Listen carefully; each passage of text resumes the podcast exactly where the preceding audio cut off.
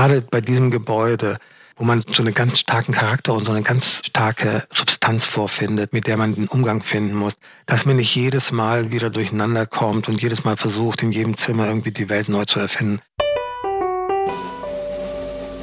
Our House, der Salon-Podcast, moderiert von Anne Petersen und Antje Weber, präsentiert von Cartier. Herzlich willkommen bei Our House, Almut Grüntuch Ernst und Armut Grüntuch. Die Architekten verwandelten ein 125 Jahre altes Frauengefängnis in ein Boutique-Hotel mit 44 Zimmern in Berlin-Charlottenburg. Das Wilmina versteckt sich in einem denkmalgeschützten Ensemble an der Kantstraße und von der Straße aus ist nichts zu sehen, was es umso geheimnisvoller macht, weil man erst in den Hinterhof hineingehen muss. Für den Umbau wurde das Architektenpaar kürzlich mit dem Preis des Bundes Deutscher Architekten ausgezeichnet. Und dass es mal ein ehemaliges Frauengefängnis war, hat euch das abgeschreckt? Klar, es hatte schon was Beklemmendes am Anfang. Ja. Und auch wenn man dann überlegt, was dieser Ort erlebt hat oder was die Menschen an diesem Ort erlebt haben, da kann man ja einmal durch die deutsche Geschichte gehen und hat alles dabei dann ist das auch nichts, was man jetzt irgendwie leichtfertig unterflügen kann, sondern man muss irgendwie an dieser Balance arbeiten, dass man auf der einen Seite diesen geschichtlichen Ort im Sinne einer Erinnerungskultur noch erleben kann, aber dennoch eine gewisse Leichtigkeit dort auch vorfinden kann. Ihr habt ja aus einem Ort, wo Leute weggesperrt worden sind, ne? kleine Zellen. Ich weiß nicht, wie groß waren die denn, als ihr das übernommen habt, das Gebäude? Wie groß ist so eine Die Zelle? kleinsten sechs bis acht Quadratmeter. Wir sitzen in einem eurer Zimmer in großzügige Räume, in denen man sich sofort wohlfühlt. Alles ist hell, obwohl mir natürlich sofort aufgefallen ist, vor den Fenstern sind immer noch die Gitterstäbe. Das erinnert halt an das Gefängnis. Wie war da die Überlegung? Ja, wir haben natürlich lange überlegt, wie wir das am besten machen. Das kleinste sind zwei Originalzellen, äh, wobei eine dann die Nasszelle und die andere ein sehr gemütliches Schlafbereich ist, bis hin zu drei und vier Zellen, die wir zusammengefügt haben. Und wir sitzen hier in dem größten, also das ist sozusagen mit 85 Quadratmeter ein Raum, der tatsächlich schon so groß war. Das war der einzige Raum, der irgendwie auch eine Gemeinschaft zulassen konnte. Der wurde zum Beispiel für religiöse Versammlungen genutzt oder auch wenn Besucher kamen. Deswegen hat dieser Raum auch was ganz Besonderes, nämlich ein eigenes Treppenhaus. Und es gibt eine Zelle, die ihr so gelassen habt, oder? Ja, wir haben am historischen Aufgang eine Zelle ganz bewusst so belassen, weil wir uns vorstellen, dass es wichtig ist, an diesem Ort auch eine Art museale Zelle zu errichten, wo man die Geschichte des Hauses erfahren kann. Und tatsächlich hat dieses Haus ja auch viele dunkle Zeiten gesehen. Unter anderem wurden hier die Familienangehörigen der Widerstandskämpfer inhaftiert und die dann teilweise in Plötzensee hingerichtet wurden. Und wir sammeln schon seit Jahren alle Unterlagen dazu und stehen auch mit dem Heimatmuseum in Verbindung, um diese Unterlagen eben dort zugänglich zu machen. Und da erwarten wir aber auch, dass man sich ein bisschen diese Ruhe dann auch nimmt an diesem Ort, um sich das anzuschauen. Und also wen es interessiert. Ne? Genau, das also ist, wer nachfragt, kann diese Spur der deutschen Geschichte nochmal sozusagen tiefer erleben. Was ganz interessant ist, dass wir jetzt in den letzten Wochen vermehrt auch Kontaktangebote bekommen zu Leuten, die irgendwie was damit zu tun hatten, ob das jetzt jemand von der katholischen Fürsorge ist, die hier lange gearbeitet hat oder jemand, der hier lange als Schließer war und seine Uniform übergibt. Also Menschen, die einfach noch so lebendig sind vor Geschichten aus diesem Haus. Wir haben jetzt beschlossen, dass wir all diese Dinge dort sammeln. Ja. Hättet ihr denkmalschutzmäßig denn die Gitter wegmachen dürfen oder war das eine Auflage, dass die bleiben? In der Baugenehmigung war das, glaube ich, schon okay, die wegzunehmen. Wir haben dann aber auch selber uns damit Zeit gelassen mit der Entscheidung, denn die erste und wichtigste Aufgabe für Menschen, die sich in den Zimmern wohlfühlen sollten, war erstmal etwas ganz Wichtiges zu verändern. Die Zellen waren so gebaut worden, dass die Insassen Licht und Luft bekommen, aber nicht den Blick nach draußen. Das heißt, alle Öffnungen, alle Fensteröffnungen waren prinzipiell oberhalb des Augpunktes. Ja, und das mussten wir natürlich ändern. Ein sehr mühseliges, langwieriges Unterfangen die Ziegelsteine sozusagen in dieser, aus dieser Fensterleibung herauszuschneiden und damit das Loch in der Fassade nach unten zu vergrößern. Und konnten dann feststellen, dass man wunderbar rausgucken kann und dass eigentlich die Gitter oberhalb des Augpunktes gar nicht so störend sind. Mhm. Ihr habt ja ein Vorgängerprojekt, die jüdische Mädchenschule in der Auguststraße in Mitte, die ihr umgebaut habt. Das war ja, würde ich sagen, ein sehr erfolgreiches Projekt. Ich glaube, ohne das Projekt hätten wir uns nicht gewagt, hier dieses neue Projekt anzufangen. Also wir haben die Mädchenschule von Anfang an begleitet, mit das Programm entwickelt, geholfen, das Gebäude von der Gemeinde zu mieten. Das ist nur gemietet. Und das heißt, nach 20 Jahren oder 25 Jahren geht es wieder zurück an die Gemeinde. Alles, was man dort an Umbau tätigt, muss sich sozusagen innerhalb dieser 20, 25 Jahre amortisieren. Das heißt, es ist dort sehr wenig Geld stand dort zur Verfügung und wir haben das festgestellt, dass es manchmal auch eine Gnade ist, wenn man kein Geld hat, mhm. dass man also Sachen einfach in Ruhe lässt, dass man nicht wie mit der Gießkanne über das gesamte Gebäude das immer gleich verteilt, sondern dass man sich konzentriert auf bestimmte Bereiche und andere Bereiche unberührt lässt. Hier habt ihr ja natürlich schon sehr viel verändert. Es gibt äh, 44 Räume, es gibt einen Frühstücksraum, es gibt einen Pool auf dem Dach, es gibt eine Sauna, ein Gym, also eigentlich alles, was ein modernes Boutique-Hotel braucht. Wir haben uns schon konzentriert auf bestimmte Bereiche, die wir jetzt besonders zeitgemäß oder besonders behandelt haben. Also zum Beispiel in diesem großen Luftraum, den es da gibt, da war natürlich ein Boden drin, der war sehr heterogen und auch beschädigt. Da haben wir jetzt einen Terrazzo-Boden reingelegt. Und, aber gerade das macht den Unterschied im Verhältnis zu den alten Türen, zu dieser Mauerwerkswand, die so lebendig aussieht, dass man da auch mal eine glatte Fläche hat, die so einen Kontrast produziert gegenüber all diesen ganzen Originalbauteilen. Almut, habt ihr jemals davon geträumt, Hotelbesitzer und Betreiber zu sein? ja, es ist natürlich so, dass man sich als Architekt immer so ein Nutzungsszenario vorstellt, wie man sich wünscht, wie die Menschen in dem Gebäude sich verhalten, wie sie das annehmen, wie sie das leben. Gerade bei so einem Hotel, in diesem Projekt hat sich auch äh, sehr lange hingezogen. Das war ja so ein dialogischer Prozess auch im Bestand. Auch welche Art von Menschen möglicherweise das, was wir hier machen, überhaupt wertschätzen können oder eine Qualität da drin sehen und welche Menschen vielleicht eher auf so einen Gruseleffekt hoffen in der Idee, wenn sie in ein Gefängnis kommen. Das wussten wir schon, das wollten wir auf keinen Fall. Und wir haben verschiedene Vorgespräche auch mit möglichen Betreibern gehabt und Einige davon wollten eben genau diesen Gruseleffekt und da haben wir gedacht, das wollen wir genau nicht. Ihr seid ja eine große Familie, ihr habt fünf Kinder zusammen. Es ist so ein bisschen wie so ein sechstes Familienmitglied geworden, das Gebäude. Das ja, klar. Ich meine, wir sind es ja schon wirklich seit 30 Jahren gewohnt zu arbeiten, aber dass die Kinder jetzt so mit einsteigen, ist neu und macht total Spaß.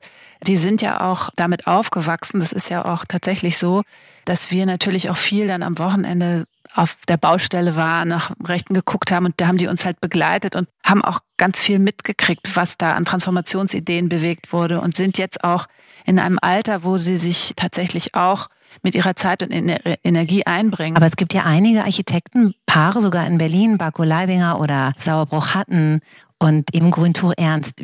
Könnt ihr kurz erklären, warum passiert das so oft oder warum ist das gut? Warum funktioniert das für euch? Das greift natürlich sehr stark ins Privatleben und wenn man das schon so lange zusammen macht, dann hat man ja auch alle Reisen irgendwie gemeinsam gemacht, alle Raumeindrücke, dieses ganze Repertoire, was sich im Kopf aufbaut, da teilt man ja sehr viel auch an Referenzen und das macht dann natürlich auch Spaß, sowas zusammen zu entwickeln. Und bei dem Projekt speziell, gibt es da sowas wie eine treibende Kraft oder ist das immer 50-50 bei euch? Ach, da gibt es, glaube ich, in den zehn Jahren alle Phasen. ist es nie 50-50. also, Was meinst du? Manchmal es ist mal so, mehr? mal so. Ja, also es gibt auch bestimmte Phasen und bestimmte Projekte, die auf eine eigene Art und Weise laufen. Almut ist jetzt sehr viel an der Uni auch. Ja, aber ich, was, was hier natürlich das Besondere ist, dass wir mussten natürlich auch aufs Budget gucken, ist ja ganz klar. Und einer von uns hat dann auch eher gesagt, das wäre doch toll, wenn wir das und das noch machen. Und der andere eher, oh, jetzt müssen wir übergucken. Ja, also so auch dieses Wechselspiel in dieser Bauherrenrolle und in der Architektenrolle gleichzeitig zu sein, ist natürlich so ein ständiges Abwägen dann auch. Und habt ihr euch, als es dann daran ging, das Hotel einzurichten und was für Features will man haben und wie macht man es, habt ihr euch inspirieren lassen? Wart ihr auf Recherche? Naja, es ist natürlich so, dass es immer so ist, wenn wir in den letzten Jahren irgendwo im Hotel waren, dass wir das bewerten, besprechen. Was hat man hier irgendwas gelernt? War hier irgendwas spannend? Ja, kann man was übertragen? Aber wir wussten ja von vornherein, die Zimmer sind relativ klein. Wir brauchen richtig gute Betten. Ja, richtig gute Betten. Das müssen Ruheinseln sein und wir haben da mit der Firma Kokomat irgendwie Betten gewählt, die irgendwie auch ökologisch perfekt sind und also wo man sagt, dass, dass der Direktkontakt mit dem Gast, das Bett, das und man muss ja auch gut schlafen in so einem historischen Gebäude, oder? Sonst, wenn man hier eine schlechte Nacht hat, dann denkt man gleich Bad Karma.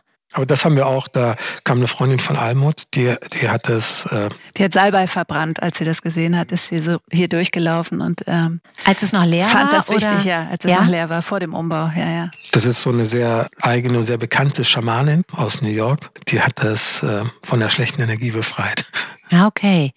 Du hast ja mal gesagt, Almut, die Wiederentdeckung des Himmels ist ein wichtiger Teil der Transformation. Das klingt so poetisch. Spätestens, wenn man in diesem großen Zellentrakt steht, da gibt es ja immer dieses Atrium über alle Geschosse, von der aus damals von den Schließern visuell alle Türen kontrolliert werden konnten. Das ist ja so eine Typologie für Gefängnisse. Und da hingen halt jede Menge auf jedem Geschoss Selbstmördernetze, Staubwände und noch andere Verglasungen, sodass wenn man da reingetreten ist in diesen Raum, erstmal sozusagen die Schultern ein bisschen runtergegangen sind und man sich eigentlich sehr klein und auch ausgeliefert gefühlt hat. Und dadurch, dass wir im Grunde der Raum ist ja immer noch der gleiche Raum, aber wir haben einfach eine Verglasung jetzt in diesem Trakt vorgenommen, die den Himmelskontakt sofort anbietet. Also für uns war es wichtig, dass es nicht zu museal wird. Also wir fanden das falsch, dass man das jetzt nur restauriert das Gebäude. Ihr wolltet es modern auch Also wir wollten einfach, also ich denke, wenn man so ein Gebäude macht und man denkt jetzt 100 Jahre voraus oder 50 Jahre voraus,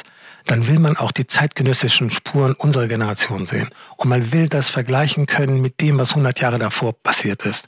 Also es gibt zum Beispiel diese tolle Kirche in Syrakus, da hat jede baugeschichtliche Etappe hat da ihre Spuren hinterlassen und in der Summe, in dem Ganzen, in der Überlagerung dieser Dinge entsteht eine neue Sicht auf die Geschichte und auch auf das Haus.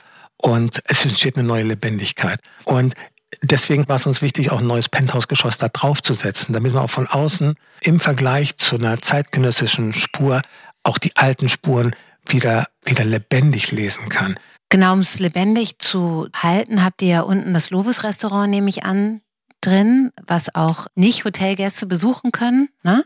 Und ich finde eben, es ist so ein bisschen schon wie Alice in Wonderland, weil du kommst die Kantstraße hoch, ihr seid ziemlich am Ende, wo es dann zum Lietzensee geht.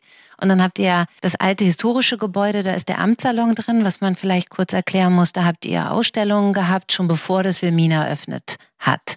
Und dann geht man eben durch diese, diesen runden Torbogen. Ich stelle mir das immer wirklich vor wie bei Alice in Wonderland. Und dann gehst du rein und du erwartest gar nicht so viel. Und dann kommt eben wirklich dieser sehr, sehr schöne, begrünte Innenhof der magisch ist, ne? Und fast so ein bisschen, ich mag gern, dass er so überwuchert ist und so ein bisschen wild und mhm. nicht so kuratiert. Also ihr habt ihn natürlich mhm. kuratiert, aber er wirkt nicht so. Und dann ist auch der Eingang zum Hotel eigentlich ja nur eine kleine Tür mit einem kleinen Schild.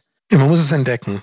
Also ich glaube, das ist auch Strategie. Das, mhm. das, das ist mhm. aber auch die Strategie, die aus dem Gebäude kommt. Also das Gebäude die daraus gewachsen ja, ist. Also das Gebäude, da steht ja nicht ganz groß draußen dran, Gefängnis, komm und besuch mich, sondern hier ist man gekommen, auch durch ein ganz kleines Treppenhaus, wenn man verurteilt war. Und das ist die Lesart und das ist auch die, äh, die Kodierung dieses Gebäudes, die wir einfach nur weitergestrickt haben, was uns aber auch liegt. Als ähm, Menschen oder als Architekten? Beides. Also ich glaube, einer so meiner Lieblingssprüche in der Architektur ist so von Mies von der Rohe, machen Sie es so einfach wie möglich, kostet es, was es wolle. Das zeigt ja, also, dass man in dieser Einfachheit und dieser Präzision und auch in diesem Zurückhalten, dass da drin eigentlich die größte Herausforderung liegt und die größte Schwierigkeit. Und es ist immer zwischen aufregend und aufgeregt. Es gibt immer diese aufgeregten Dinge, die manchmal in der Fassade passieren oder im Habitus von Architektur oder in den Räumen die so einen Raum auch ganz schnell überparfümiert erscheinen lassen, unangenehm, unangemessen. Und dann gibt es die aufregenden Sachen. Das sind häufig ganz äh, stille und leise Sachen, die aber einen, die so Nachklang erzeugen. Habt ihr ein Lieblingszimmer? Wo habt ihr geschlafen das erste Mal, als ihr hier wart? In dem behindertengerechten Zimmer. Das ist die 111, das ist sozusagen unter uns. Mhm. Das ist nämlich der, deswegen haben wir das behindertengerecht oder rollstuhlkonform ausbauen können, weil das im ehemaligen Verwaltungstrakt war. Das heißt, da gab es nicht die schmalen, niedrigen Zellentüren, sondern das war eben Verwaltungstrakt. Und da konnten wir dann räumlich großzügiger sein. Und diese Zimmer, die heißen bei uns auch Garden View, nicht von ungefähr, weil man eben auch direkt in den Garten schauen kann. Und deswegen sind die schon sehr schön. Es gibt zum Beispiel ein Zimmer, darauf weisen wir jetzt nicht hin, aber da gibt es im Bad einen Schalter. Wenn man den berührt, dann geht ein Licht hinter dem Badezimmerspiegel an und erst dann kann man die dahinterliegende Schicht sehen, die eben noch im Original verblieben ist und die noch mit verschiedenen Inschriften der Häftlinge besetzt ist, wo man irgendwie sowas wie Städtenamen lesen kann und plötzlich ist man in so einer anderen Zeitschicht und wenn man den Knopf ausmacht, sieht man wieder nur den Spiegel und welches Zimmer ist das? Falls wirklich jemand da gerne schlafen möchte. Die 205. Die 205. Die Zimmer sind unterschiedlich groß, aber alle im gleichen oder ähnlichen Stil eingerichtet. Also klar, es gibt immer diese Ideen, dass man die Zimmer alle ganz unterschiedlich macht und Künstler das eine und ein anderer Künstler ein anderes Zimmer macht. Mich beunruhigt das eher. Also ich, ich finde das ganz gut, wenn man einfach ein paar Dinge im Leben einfach auch einfach macht und dafür gut macht. Also nicht zu so aufgeregt agiert. Ich finde es wichtig, wenn man einmal zu der Erkenntnis gekommen ist, auch gerade bei diesem Gebäude, wo man so einen ganz starken Charakter und so eine ganz starke Substanz vorfindet, mit der man den Umgang finden muss, dass man nicht jedes Mal wieder durcheinander kommt und jedes Mal versucht, in jedem Zimmer irgendwie die Welt neu zu erfinden. Ich glaube, es ist auch als, als Gegenwelt zu den sehr starken architektonischen Rahmen der dunklen Welt der Ziegel und Gitter und was man eben alles noch so sieht, ist so dieses helle, freundliche, fast ein bisschen spartanisch eingerichtete Zimmer, hat eher so eine klösterliche Ruhe. Also das ist das, was wir da gesucht haben. Ah, also verstehe. Sehr ja. ruhige Wände. Dann auch die Bilder, die momentan da sind, sind ja Grüße aus dem Garten, beziehungsweise Blätter, die gepresst sind und in so transluzenten Rahmen stehen, sodass die sehr stark diese Verbindung auch zu dem begrünten Gartenraum wiederherstellen. Da musst du aber noch sagen, Almut, dass das eure Kinder gemacht haben, weil die sind wirklich auffällig schön und in jedem Zimmer zu finden, diese hinter Glas gepressten. Also nicht nur die Kinder. Ihr habt mitgemacht? ich, ich, du auch? Ich habe mir ein paar Finger wund gerieben beim Aufmachen dieser ganzen Rahmen und die Almut, die hat ganz viele Blätter dort reingelegt. Ja, also da mussten tatsächlich alle helfen, weil das äh, haben wir so in dieser ersten Phase, wir dachten ja ursprünglich im Mai Mai 2020 zu eröffnen und das war ja dann alles anders, wie wir wissen.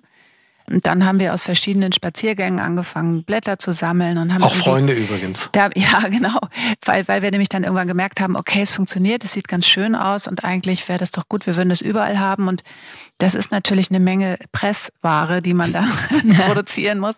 Also wenn sich jemand mit unserer Arbeit beschäftigt hat, dann dann sieht man, dass eigentlich die Synergie zwischen Gebäude und Natur einmal ein ganz starkes Thema bei uns ist.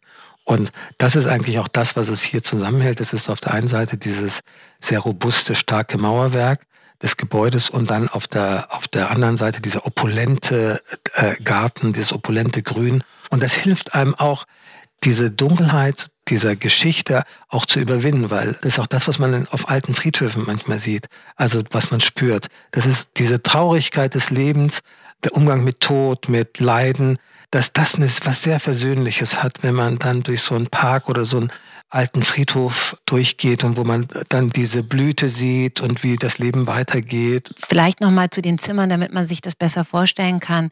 Also es ist ja viel Holz, viel Weiß, Grau, Beige, minimal, puristisch. Die Bäder sind aber sehr modern, würde ich sagen. Also wenn man in die Bäder schaut, ist es auch, die sind sehr zurückhaltend. Also wir haben nur die Sachen gefliest, die gefliest werden müssen. Wir haben sehr viel weiße Wand auch übrig gelassen. Wir haben auch keine großen Kontraste zugelassen. Ich finde, wenn man so eine weiße Schüssel hat, das Beste, was hier passieren kann, ist, wenn der Hintergrund auch hell und weiß ist, dass sie nicht so auffällt. Also, dass man mal ein Bild auch ins Bad hängen kann oder ein paar Blumen hinstellen kann, dass es nicht als gefließte Nasszelle wahrgenommen wird, sondern als ein Lebensraum. Das macht ein Bad sympathisch und auch nicht so technoid. Mhm. Die Objekte, die stehen auf dem Boden, das sieht so ein bisschen so aus, wie das in so einem alten Haus so ist, wenn man in die Schweiz fährt, in so ein Hotel. Das ist auch so ähnlich. Das sind nicht immer alles so freischwebende Becken oder Objekte, sondern die stehen auf dem Boden, das hat was Solides und auch sehr, was sehr Zurückhaltendes. Ich finde insgesamt bei vielen Architekturthemen ist das Beste, was einem passieren kann, zum Beispiel bei dem Boden. Also der nobelste Boden ist ein Terrazzo-Boden. Und das Verrückte an diesem Boden ist, dass der kaum auffällt. Also man guckt da nicht hin, weil da keine Fugen sind. Und das macht es nobel. Also jede Fuge im Badezimmer regt einen auf. Oder man macht dann ganz viele Fugen, dann ist es wieder eine Textur, dann ist es wieder in Ordnung. Und als hier der Vorleser gedreht worden ist, der Film mit Kate Winslet, wart ihr da schon im Besitz oder war das vor eurer Zeit? Vor unserer Zeit. Vor eurer Zeit. Habt ihr den Film mal gesehen? Mhm. Und erkennt man da das? Äh ja, also wenn man das weiß, dann, dann spürt man das, dann sieht man das. Was ich gerne noch wissen wollte, wie lebt ihr denn privat in Berlin? Ihr seid ja in Mitte, nicht in Charlottenburg, in einem Gebäude, was ihr selber gebaut habt. Man wirft vielen Architekten vor, dass sie irgendwelche modernen Häuser machen, aber selber in irgendwelche Altbauten ziehen. Und bei euch? Bei uns ist das nicht der Fall. Wir sind tatsächlich, in, wir, wir leben eigentlich seit weiß ich gar nicht, 20 Jahren in Neubauten, die wir selbst geplant haben. Am Anfang war das für einen Bauherrn und jetzt also bei dem letzten Haus ist das so, dass wir das innerhalb von der Baugruppe, also mit Schwester, Eltern und Also Mehrgenerationshaus seid ihr?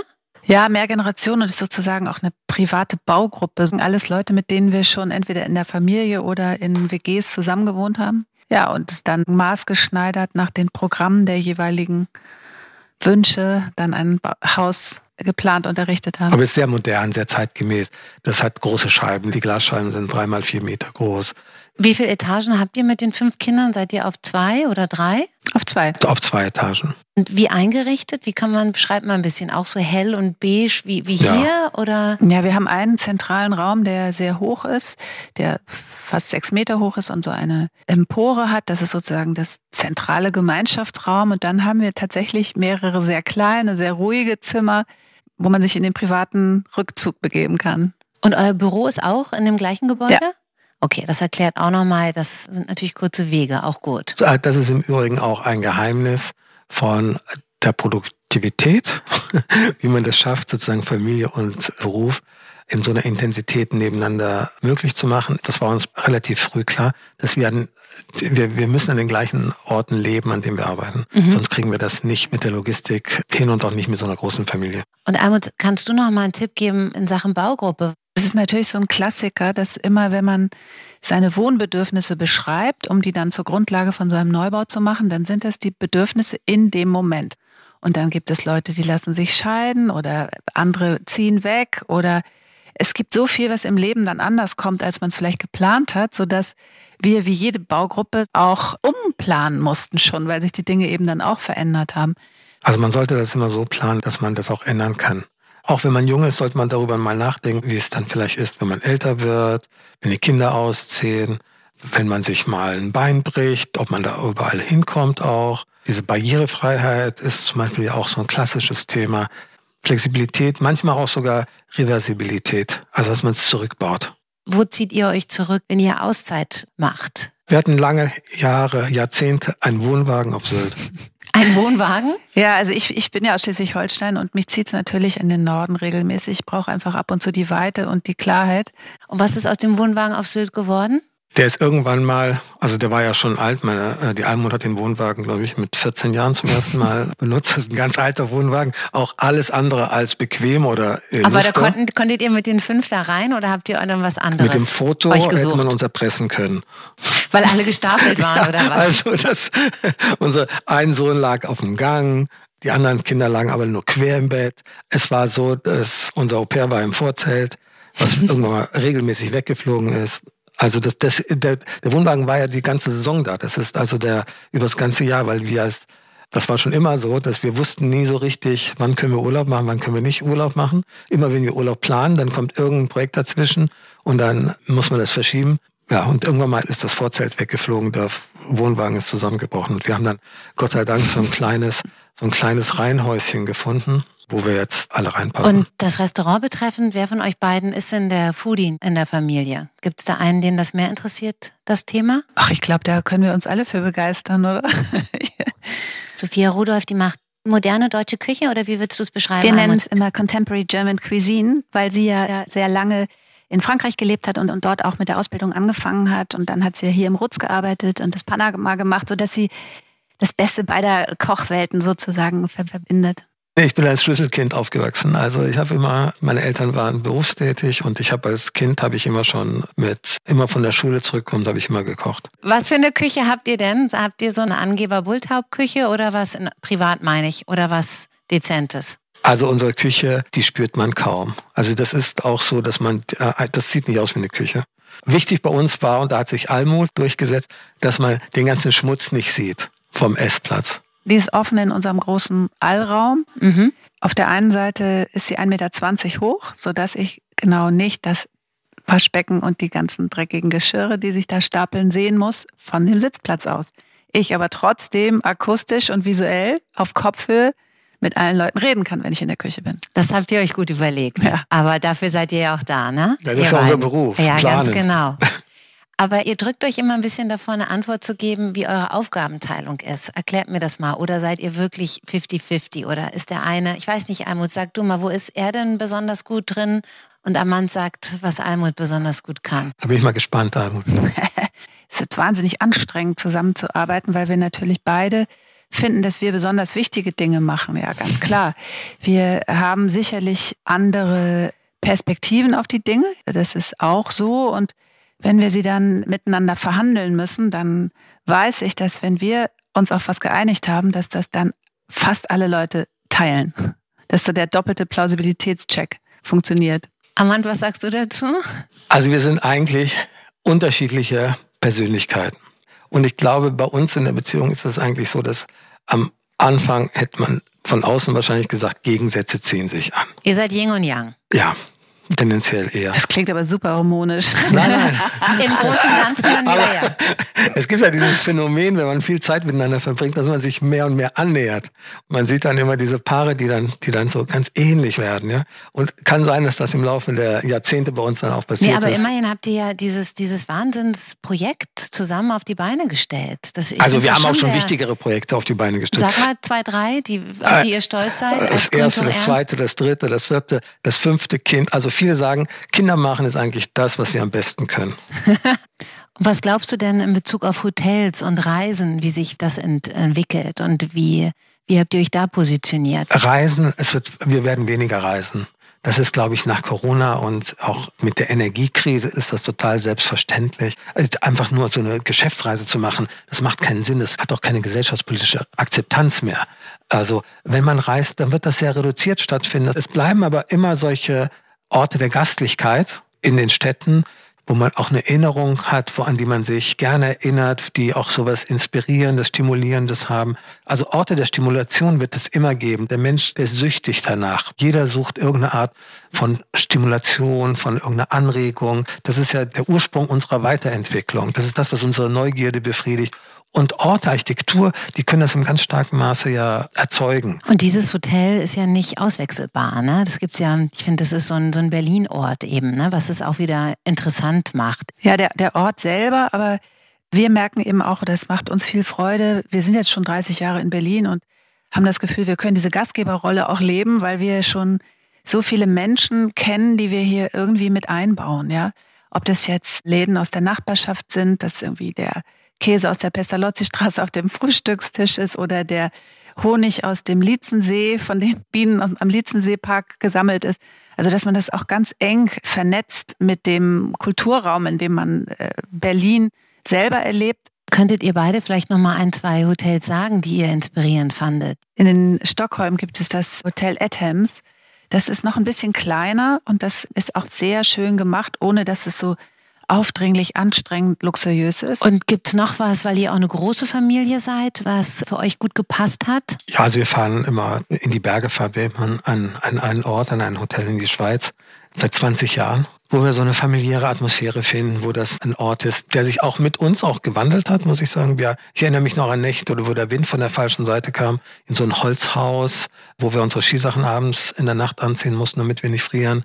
Also mittlerweile sind die Fenster dicht. Aber es ist so ein Ort, der auch schon seit Hunderten von Jahren, wo deine Großmutter, glaube ich, schon hingefahren ist, so am Fuße der Eiger Nordwand.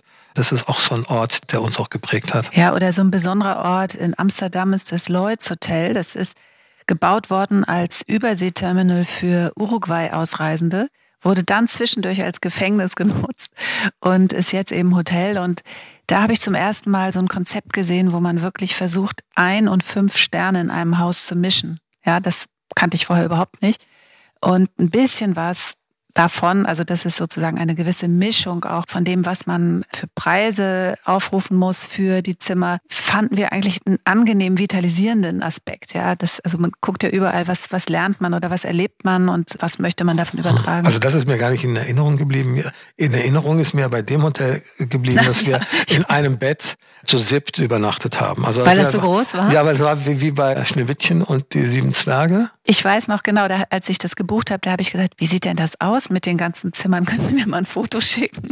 genau, weil ich mir das auch nicht so richtig vorstellen konnte. Aber die haben eben in dieser Überseeterminalhalle haben die wie so Brücken diese sehr besonderen Räume, in der ganz offensichtlich Gruppen untergebracht werden können. Apropos Preisgestaltung, wie, wie, ist das denn bei euch? Also habt ihr da, ihr macht ja bei diesem Spiel Sternehotel nicht mit, ne? Weil da muss man ja, obwohl ich sehe bei euch, ihr habt einen Fernseher drinne, gibt auch ein Telefon, man muss doch bestimmte Regeln und Sachen immer erfüllen, um da diese Sterne bekommen. So Sterne, das ist so oldschool, dass man auch anhand von Anziehsachen Stecknadeln, Krawatten, Schuhen und so den sozialen Status eines Menschen oder seinen wirtschaftlichen Status ablesen kann, das ist von vorgestern. Also heutzutage sieht man das den Leuten ja nicht an. Die gehen in Jeans und irgendwie zerrissenem T-Shirt und dann sind das irgendwelche Internetmillionäre. Und wenn man das überträgt aufs Hotelbusiness, da sagst du auch, so bestimmte Standards und Erwartungen sind auch oldschool.